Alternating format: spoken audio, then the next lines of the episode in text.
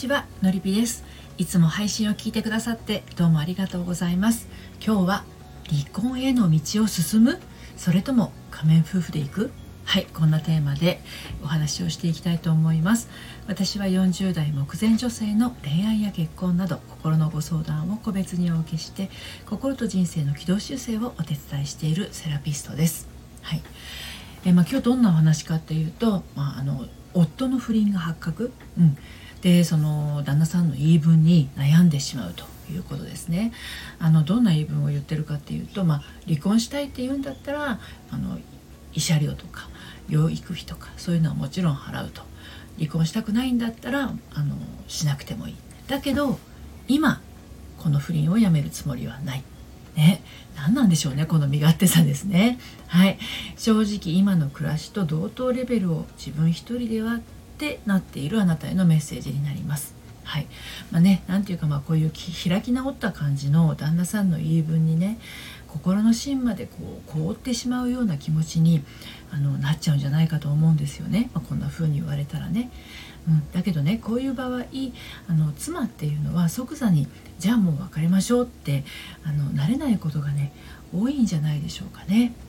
あのまあもともとね離婚を考えていた妻でない限り、はい、あのなかなかそんな風にすぐに割り切れないんじゃないかと思うんです。完全に自立した仕事をしている妻であってもお子さんがいれば真っ先にそのことが頭に浮かぶでしょうしそして子供のことなんて真っ先に浮かぶことのないこの旦那さんのね価値観にはあもはやついていけない、ね、まあこういうふうにあのなってしまうと気持ちは決まってるんだけれどどうにも決断に迷ってしまう、まあ、そんな時ですね。どうしたら一歩進んでいけるのでしょうか。はい。ということで今日もね3つに分けてお話をしていきたいと思います。1つ目が計算づくになれない。で2つ目が心の計算機。そして最後に3つ目として誰の人生を犠牲にするの？はいこんな感じで進めていきたいと思います。そして今日の内容は私の公式サイトのコラムでも綴っていますので読んでみたいなというあなたはこのスタンド FM 配信の概要欄のリンクから読んでみてください。では早速1つ目の計算づくりになれないというところからお話入っていきたいと思います、はい、最初にお話ししたようにこういうね旦那さんが振りかざす意味不明な言い分でさえですねこれね実はあの旦那さんなりにねじっくり考えた結果なのかもしれないんですよね。はいまあ、妻からするとなんだよ、ね、内地へ絞って出した結果がこれかよって思うかもしれないんだけれどあのこういうね身勝手な物言いをする旦那さんっていうのはまあまあ確実に今のその不倫の状態にのぼせ上がっている真っ最中なんでしょうね。うん、であの案外ですよ旦那さんの不倫相手でね不倫相手はですねあなたの旦那さんに対してそこまでの愛も情もないのかもしれないんですよ。うんまあ、もちろんあるっていう場合もあるんでしょうけれどねあのないっていうことも結構あったりします。うん、であの問題なのはですね離婚するしないっていう問題をこれ妻に委ねてしまっていることですね今日の場合は旦那さんの方がしてもいいしあの離婚しないならしなくてもいいけど不倫は続けるよみたいな、うん、これがですねあの何様宣言みたいになってしまってるっていうところが問題なんだと思うんです。うん。あのまあ、ここでね「バカにしないでよ」って昔の桃江ちゃんのプレイバックパート2みたいに別れの言葉をね瞬時に切り返せれば気分もですねそれから未来もすっきりするんだけれどもどこかで迷ってしまうのはいろいろあるんですよ。あの妻の場合ね。子供に悲しい思いをさせてしまうかもしれないっていうこと。それから経済的な余裕がなくなってしまうんじゃないかっていうこと。それからですね近所の視線などのこう世間体みたいなもの。それとあと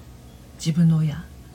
親に対する思いですね、うん、だから別れても別れなくてもなんだかこう心はもやもやもやもやしてしまいそうなんですよね。はい、で2つ目の心の計算機ということについてさらにお話し進めていきますがあの頭では分かっていてもね心が拒絶してしまうのはこれはまあ夫が不倫しているっていうことはもちろんあの愛情がもうあの自分にないっていうことですよね。うん、でその自分に愛情がないっていうことをあのここ大事なんですけどあなた自身が女としての魅力がなくなったということと捉えてしまいますとあのあなたの心の計算機はねぶっ壊れちゃうんです。うん、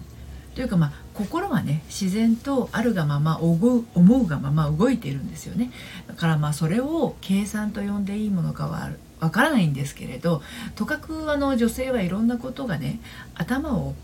張り巡らせる能力が高いんですよね。うん、例えば自分は別れた方がいいって分かってる。分かる、うん、取るもの取ってすっきり切れたい。私は何も悪くない。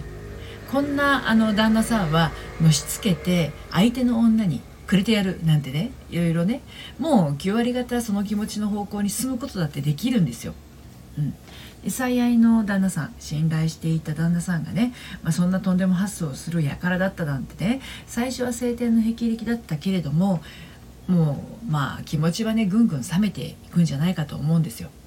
で途中もしかしたらその嵐のような執着にあの飲み込まれそうになったとしても多分やがてその気持ちもね落ち着いてくるんです。うん、でもやっぱり発覚当初旦那さんの不倫発覚当初っていうのは別れる別れない。我慢する我慢したくない。許す許せない。私がダメだからだ。私はダメなんかじゃないっていう悩みのループにねはまっちゃうんですよね。うん。はい、で最後に誰の人生を犠牲にするのということについてお話をして今日の配信を締めくくっていこうと思うんですけれど。あの一つ冷静にこういう状況を切り抜ける方法としてですねあの自分の立ち位置を思い出してみることなんじゃないかなって感じるわけなんですね。はい、立ち位置、うん、誰の人生を自分は歩いていきたいのかっていうことですね。でこれはもちろん自分の人生ですよね。